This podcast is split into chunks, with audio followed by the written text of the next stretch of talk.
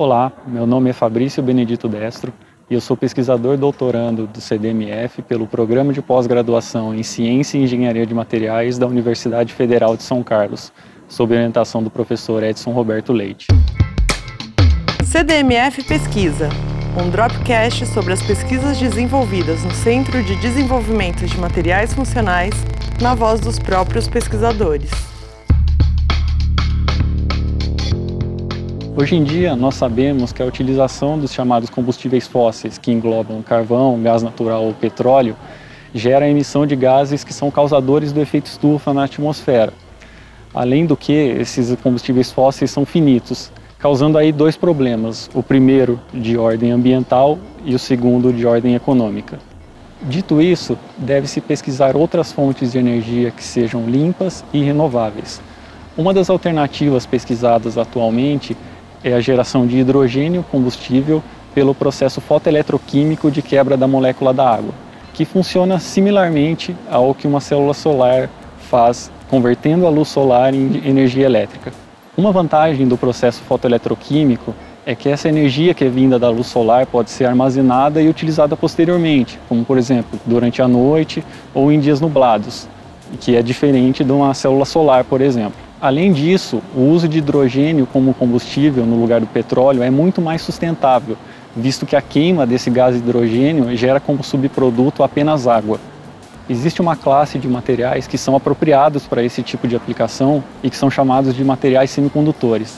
Vários semicondutores diferentes são pesquisados em vários locais do mundo diariamente. Entre esses materiais semicondutores está o objeto da minha pesquisa, que é o óxido de ferro. O óxido de ferro é um dos componentes daquilo que a gente conhece como ferrugem. Sabe-se que este material, além de ser abundante na superfície terrestre, possuir um baixo custo, ele possui algumas propriedades que são interessantes do ponto de vista desse processo fotoeletroquímico. Mas uma das propriedades que não é tão boa no caso do óxido de ferro é a sua condutividade elétrica, ou seja, o quão bom condutor de corrente elétrica esse material é. A minha pesquisa busca melhorar a performance desse material para essa determinada aplicação através da melhoria né, dessa propriedade elétrica. Isso é feito de duas formas. Primeiramente, através da adição de certos elementos da tabela periódica no óxido de ferro, como por exemplo estanho e antimônio, e uma outra abordagem realizada é a otimização dos parâmetros que a gente utiliza para a produção desse material. Os resultados dessa pesquisa são importantes para o desenvolvimento de novas alternativas para a matriz energética mundial que impactem de forma menos negativa no meio ambiente. Muito obrigado. CDMF Pesquisa é uma produção do Laboratório Aberto de Interatividade para a Disseminação do Conhecimento Científico e Tecnológico, o LAB, e do Centro de Desenvolvimento de Materiais Funcionais, o CDMF. Saiba mais.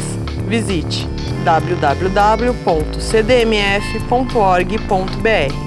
Apoio: Fundação de Amparo à Pesquisa do Estado de São Paulo, FAPESP e Conselho Nacional de Desenvolvimento Científico e Tecnológico, CNPq.